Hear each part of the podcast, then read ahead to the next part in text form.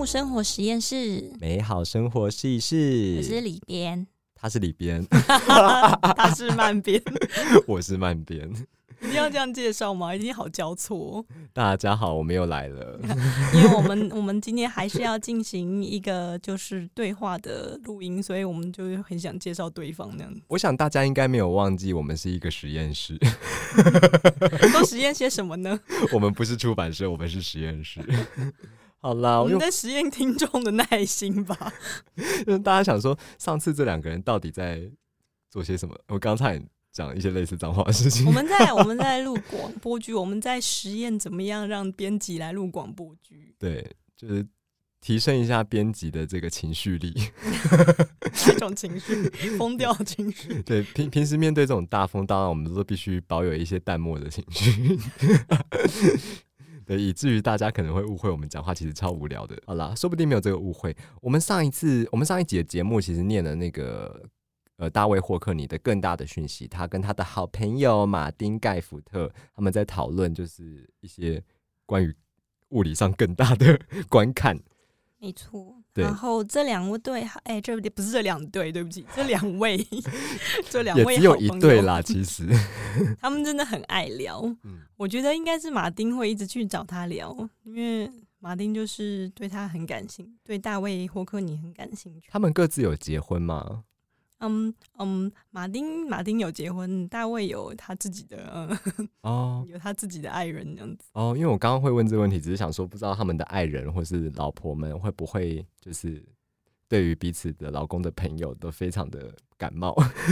应该不会。那个在他们最新的对话录，也就是我们今天要念的《春天终将来临》里面，还有一段是因为霍克尼他搬去呃诺曼底居住，然后很开心买了一栋新的大房子，然后还给他取了一个很气派的名字，叫做豪园。然后当一切都尘埃落定之后，他还邀请了马丁跟他的老婆，就是去参观。好远，我刚刚听着好远，想说我到底是多远？是多远？发 他的呃英文原名应该就是很大的房子，但是我们的译者又来了更大的房子，更大的房子。然后我们的译者很有气质，就把它译成了豪园。买了房子真的很开心，有钱真好。我跟你讲，他他哦他哦他的那个最有名的一幅在游泳池边的画，呃，我没记错的话，应该在拍卖会上卖出了九千万美金呢。你说是利用了别人的肖像权，还卖了，还练了财的。上次是说他们哎、你的想法都好黑暗呢。不会不会，做商人是一件很实际的事，大家都要生活嘛。好啦，那我们这一次这本书刚刚里边提到叫《春天终将来临》，其实我们那个时候社内在就是这本书还没有发行之前，它的暂暂定的名字，诶，我是可以透露的吗咦？就是前他他不是一直都叫春天终将来临它的前身不是叫什么春那个春天诶，不能取消还是怎么的？哦，对，因为它的英文原名是 Spring cannot be cancelled，对我那时候就觉得这个名字好美哦，结果最后变成春天终将来临。因为不能取消还是哪里怪怪的，因为平常好像不太会这样子讲。哦，你知道为什么那个时候一直心里觉得春天不能取消这个名字很棒？我就觉得它莫名冒出一股蔡健雅的味道，哦，怎么说？就是有一种它是一件很感性的主题，但是它用一个很理性的角度去描摹它，就不能取消的。取消，嗯对，不过我会想到，如果用“取消”两个字的话，好像会想到另外一个东西，叫取消文化，取消文化那是什么东西？就是指说，诶，是取消文化吗？就是指说，现在网络上面，假设你一看到你不认同的言论或是不认同的人，你就立刻说，哦，我不喜欢这个人，我就把他啊、停止追踪，或是我就把它哦，停止一切 block 起来活动这样对。对对对，常常哦取消文化，然后它导致了一些行为上面的转变，就是我们会变得很习惯，觉得说啊，反正我不喜欢的东西，我就不要看就好了，就不要面对嘛对，都不要啊。我就否定它，就是完全的否定它就好了，我就没事了。所以，所以那个网络流行用语不想不想工作还是什么，那个也算是一种取消文化吧。那那是躺平文化，躺平文化，OK，但是春天是不能被取消的，这是好消息。不能被取消，是强迫推销，对，强迫推销春天，人家天就比较喜。欢秋天呢、呃，我知道啦，因为你最近有点花粉过敏，对不对？你说我吗？对啊，我应该是对什么粉都过敏吧？所以龙，你可能不喜欢春天，但是霍克你很喜欢春天。哎，我还蛮喜欢春天的。其实画家很喜欢春天，他们喜欢看到就是大地变化的样子。那大地变化的最一年之中最开始会出现的变化，应该就是在春天吧？哦，对啊，春天有一种就是万物都在调体质的一个状态。那这本书就是起于大卫霍克你有一次呢，他搬去诺曼底旅行的时候，突然爱上那边的风景。然后他就许下愿望，说：“我明年一定要住在这里，而且我要画这里的春天。”那，哎，他然后他要买一个房子吗？然后他就买下一个房子，他为了要住在这里画这里的春天。我觉得有钱人的思思想是我们就是常人难以揣摩的。他的他对他的泳池画，我来重复一次，卖九千万美金。嗯，然后呢？但是他在买下这栋豪园之后。没想到隔年就遇到了一件事情，就叫做 COVID nineteen。Oh no！于是他这本书其实是从一开始呢，他开开心心的搬到诺曼底，然后结果就中大概在书的三分之一处，他们就迎来了疫情。但是呢，他很开心的写信给他的好朋友马丁说：“啊，大家好可怜，大家现在都被关在自己的家里出不来，尤其是那种关在很高楼层的人更可怜，就是。”好像关在鸟笼里面，他说：“但是我现在好像被关在天堂里，所以我不在意。”怎么听起来有点讨厌？其实仔细想是还蛮讨厌的。就是就是他他在这里面塞了很多有意无意的讯息，有点炫耀的意味。没错，他可能这样是不是错误解读？不是，他可能没有办法不炫耀吧？他可是大卫霍克尼。没错，他就算炫耀，大家看了也是心情好了。让他炫耀吧，他都那么老了。对，我们首先要来跟大家分享的是他们在封城期间 用视讯聊天。没错，他们很会为了聊天，很快就学会了。两位老人家很会快就学会了打开他的 iPad 嘛，然后不是拿来画画，是打开 FaceTime。哎，我我我在念这一段之前，我有一个题想要岔出来问，就是他们视讯聊天，不论是视讯聊天或现场聊天，他们是自己记录下来的，还是说旁边有一个人？应该都是马丁他自己记录下来的，因为马丁本来就是一个艺术史的作家，所以会赚钱的人就是不一样。他记得要记这些事，我猜他说不定，我猜他说不定都有拿着那个录音笔之类的。哦，然后请打字人的人员，大概吧，我猜测也是。好啦，那我们就来分享一下，我们来看看他们视讯里面聊的什么。那接下来还是我会扮演马丁盖福特，然后由曼边。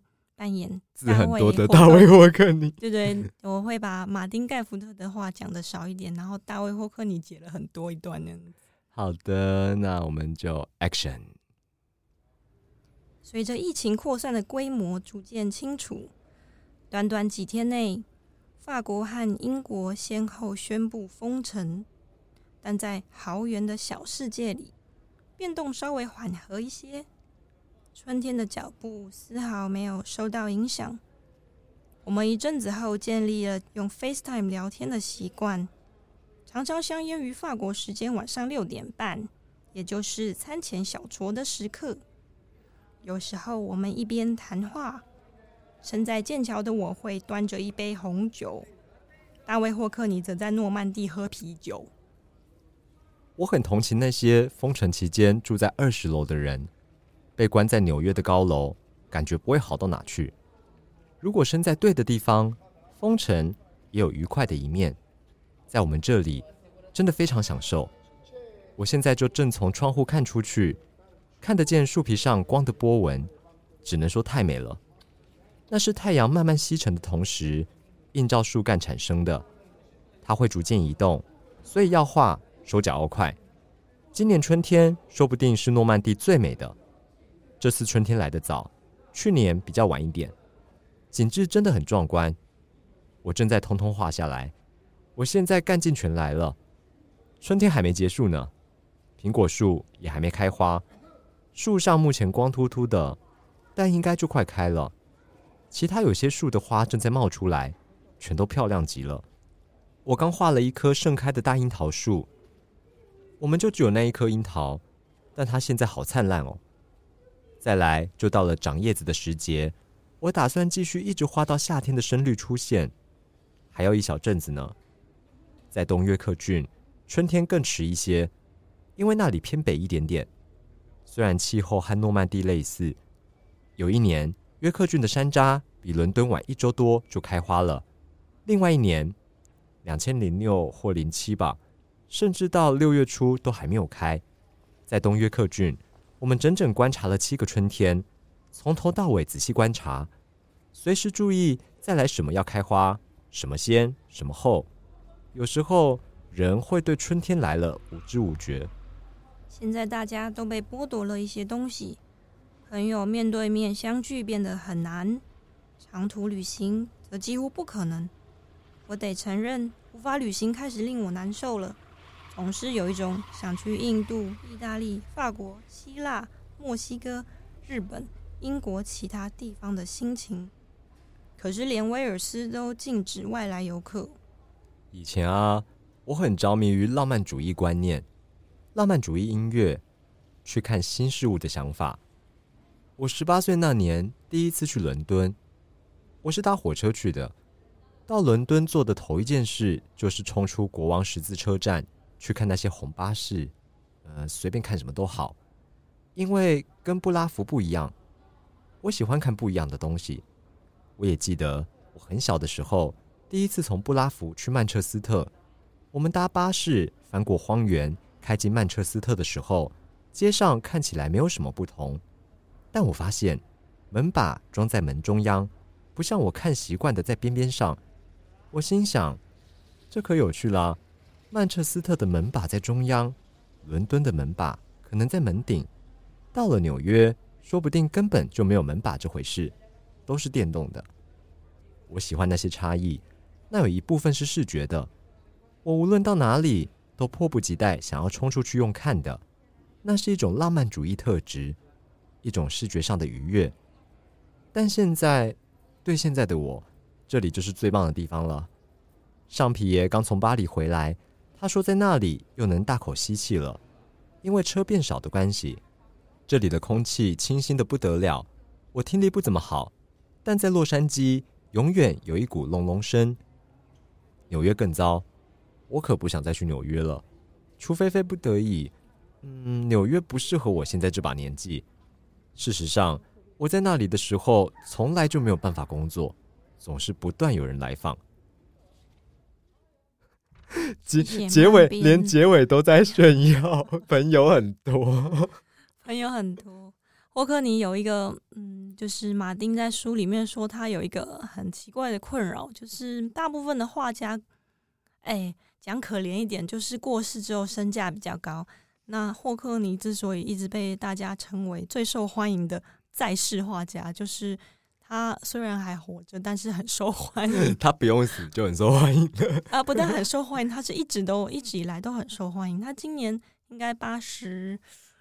八十五六应该有八十八了，好可怕哦！然后，但是他是自大概他学生时代一直以来就一直有名，然后那个名气就是一直跟着他，不管他做什么事情，大家都一直在看。因为他有一个更大的一个理念在脑袋里，因为因为他生太有趣，就这个艺术家实在太有趣了。可是我无法想象我活到八十几岁耶！我我我我自己内心的预设是大概活到六十差不多。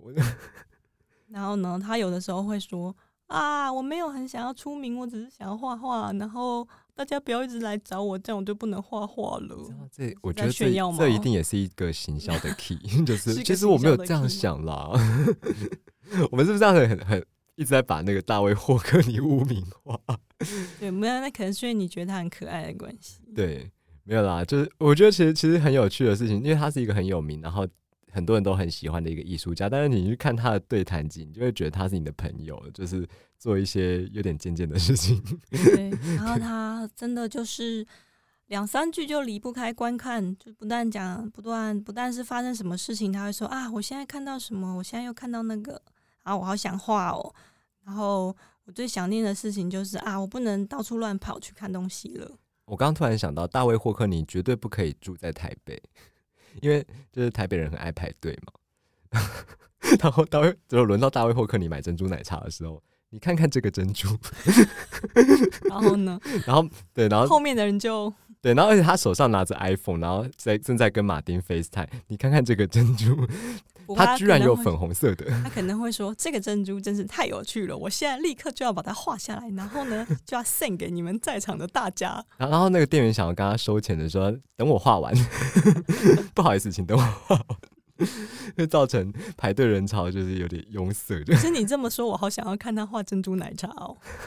哦，可惜他那边没有。他那边没有吗？现在不是很多地方都有这种。如果他现在的话，他可能还住在诺曼底，那里有珍珠奶茶吗？这会是一个商机吗？只为了大卫霍克尼？那为了为了想要看大卫霍克尼而去诺曼底开台湾珍珠奶茶店？对，并且希望他上门。我觉得听起来很棒。对，这是一个很大的理想，一个更大的讯息。对你得先，你得先像那个大卫霍克尼一样。有拥有一栋房子，或至少租到一栋房子的能力，没关系嘛，春天终将来临。对，不，春就是不能取消哦，不能取消，不能取消。好啦，我们要来念最后一段，就是我们这个 project 的大卫霍克尼系列的，就是我们念念书的最后一段，是关于什么呢？里边，哎，你是不想要念念真正的最后一段了吗？其实我还接了两段。哎，是哎是两段吗？我看一下，哎，还有两段。好，那我对我们是倒数第二段。就是曼边很想要离开录音室，我没有，我没有，因为刚才呢，我们谈到这个霍克尼已经很老了，然后他觉得大家一直在找他很烦，所以封城的时候他反而获得某种清静，可以一直画图。所以我就想说，那我就不如来接一段他讲跟年纪有关的，他跟马丁两个老人家讲老了这件事情的对话。哦，他们我我以为人到了用心。对，我以为他们，我以为人到了一个年纪就比较，当然那个一定一个年纪不是五六十岁，是到了像大卫霍克尼这种七老八十的时候，我就我自己的以为是他们比较不会去谈论这件事情，看来我错了。等到你七老八十的时候再验证一下，会不会很想要谈这件事情啊？哎，可是我的预设是六十。哎，我一直以为我四十岁就会死掉，然后我现在已经。跨过死亡的威胁了，值得庆祝一下呢。那你要写信跟大卫分享这个喜悦。有啊，他后面有讲到，他说他在那个等一下有他在讲到说他在报纸上看到有人自称长寿专家，然后那个长寿专家他的年龄是四十五岁，然后他就表人家说：“嘿，我讲脏话，对不起。”他就表人家说：“四十五岁要怎么当长寿专家？”好啦，那我们就来。我们就来看看他们对年纪到底怎么看的哦。好，Action。每天画画的确不会称每个人的心，但称我的心。画画是活在当下，画家可以很长命。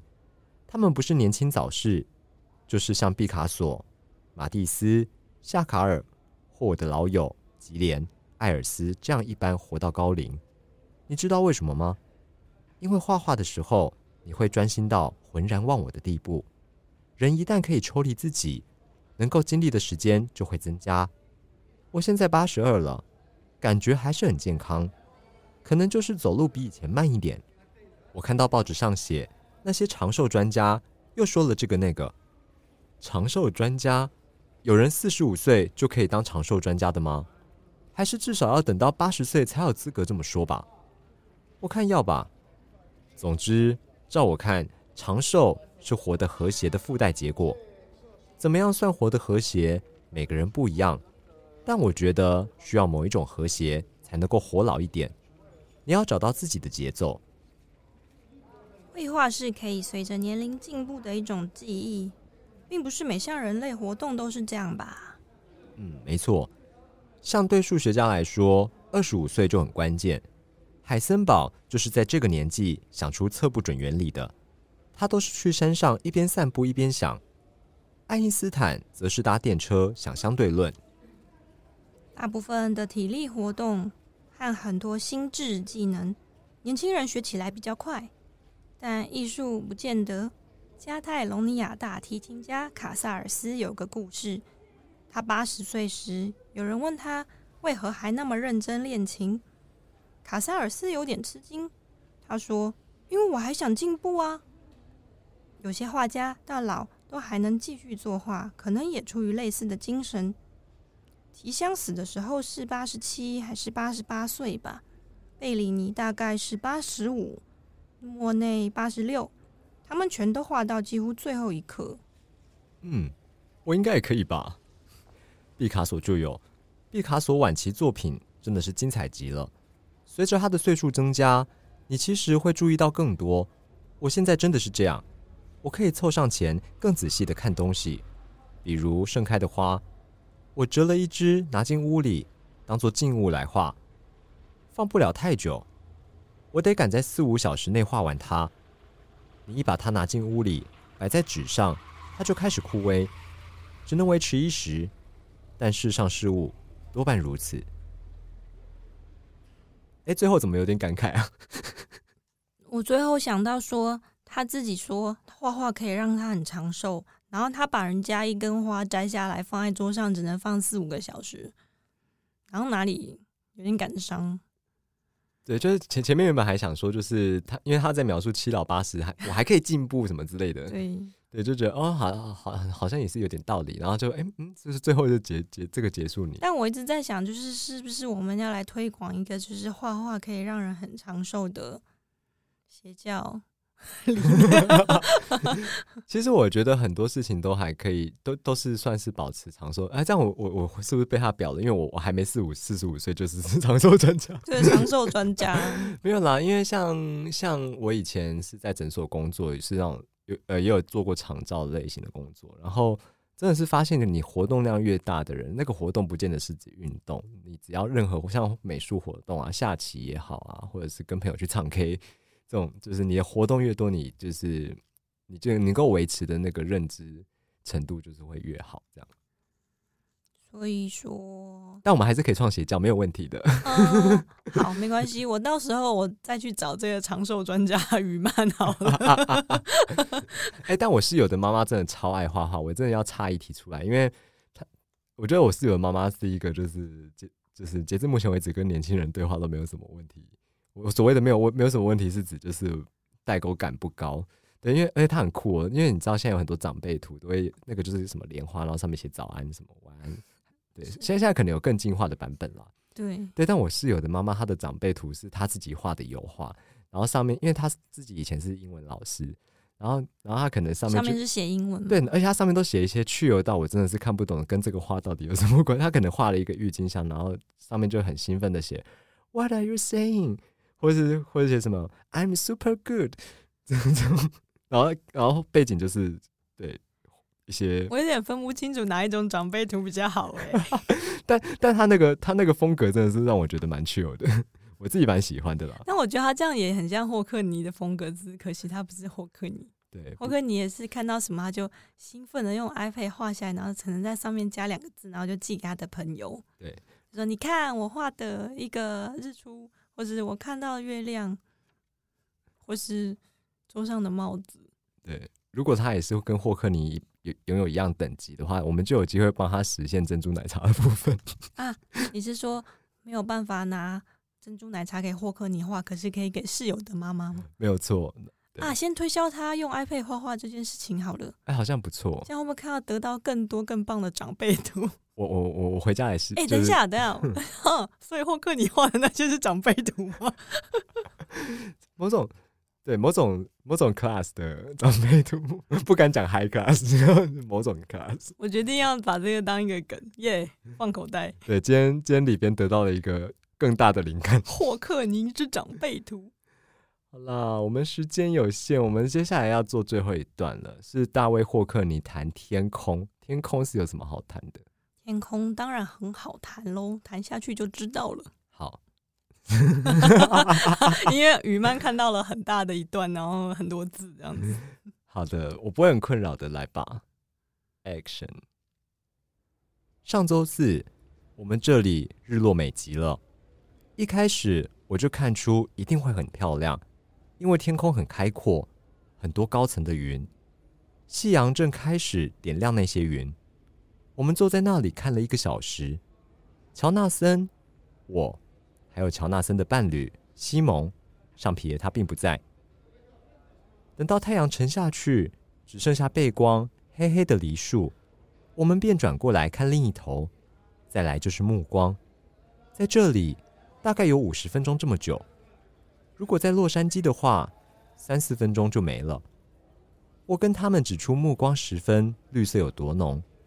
如果你认真看，树其实是紫色的。我之前就发现这一点，画在画里了。那真是一个美好的傍晚，就只是静静坐在那里，天色的变化精彩万分，真的是一场最最奇幻华丽的灯光秀。天空先是深灰与白，然后橘色、红色，而且整段期间灰色都不断变化，简直太壮观了。你找不到比那个更壮观的演出。我说，我们能够看到这个景象。实在是很奢侈啊！也许没有多少人真正看过它，也说不定。日落的摄影总是了无新意，那是因为它们仅仅呈现一刻，里头没有动作，也就没有空间。但绘画能够补足那些。仔细想想，太阳是我们一眼可见的东西里距离最远的，有好几千万英里远呢。当我们注视太阳，也同时在注视那一段遥远的距离。照片是拍不出这点的。这类想法是霍克尼的特色，乍看简单直接，但大概也只有他会这样想吧。你唯一能安全、舒适的直视太阳的时机，只有当日头正在升起或是落下，以及或许当它被乌云笼罩，像个中国红灯笼般低悬于地平线上时，看着太阳的时候。你其实是在注视一个大约一亿五千万公里远的物体，因此或小或细阳的场面，相当于某种宇宙的舞台布景。你望着设置妥当、由极近到极远的一片场景，树可能离你几公尺，丘陵在几百公尺外，云的话最高可到三万两千公尺。而太阳则比任何人类足迹所至远得多的地方。像这样从空间来思考，带给我一种崭新的体会。我习惯早上看外面的天空，因为每天天空总是不一样。如果天很清，有几朵云，日出就会非常壮丽，因为太阳出现之前会先将云染色。日出要灿烂，就得要有云，对吧？以前我在布里林顿看过，那里从四月到大约八月，看得到太阳从弗兰伯勒峡升起，之后就往南移了。像这一阵子夏天，我都从厨房窗户画日出，太阳刚好在正前方，但十一月就会移至偏南。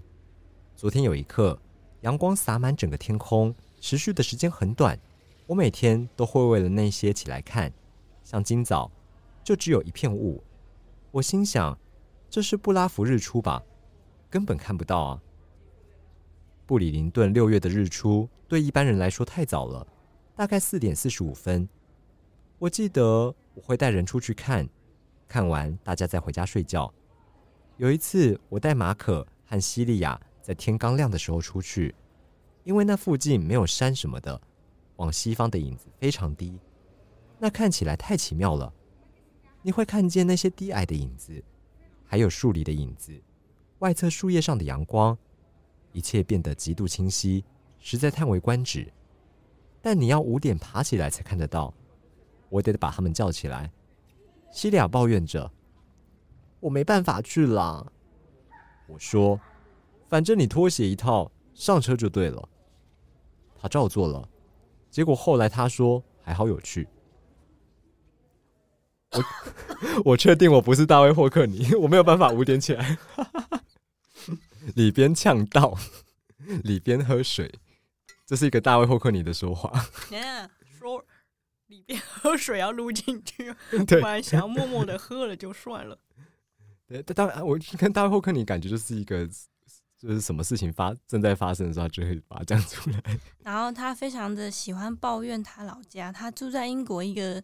小城市叫布里林顿，然后他很喜欢抱怨说，他出生的地方是一个几乎没有阳光的地方，天色总是黑黑的，然后没有阳光到一个程度是也看不见影子，因为要有光才会有影子，所以对一个画家来讲，没有光影是一个很痛苦的事情。对你就会画出一一个平面黑黑的东西。听说他早期的画都是有一点阴郁。然后一直到他后来自己搬家，他先是搬到伦敦，然后觉得那边阳光很棒，然后后来他又到处旅行。对，所以他每次讲到哪里的日出比较棒的时候，就要表一下的老家。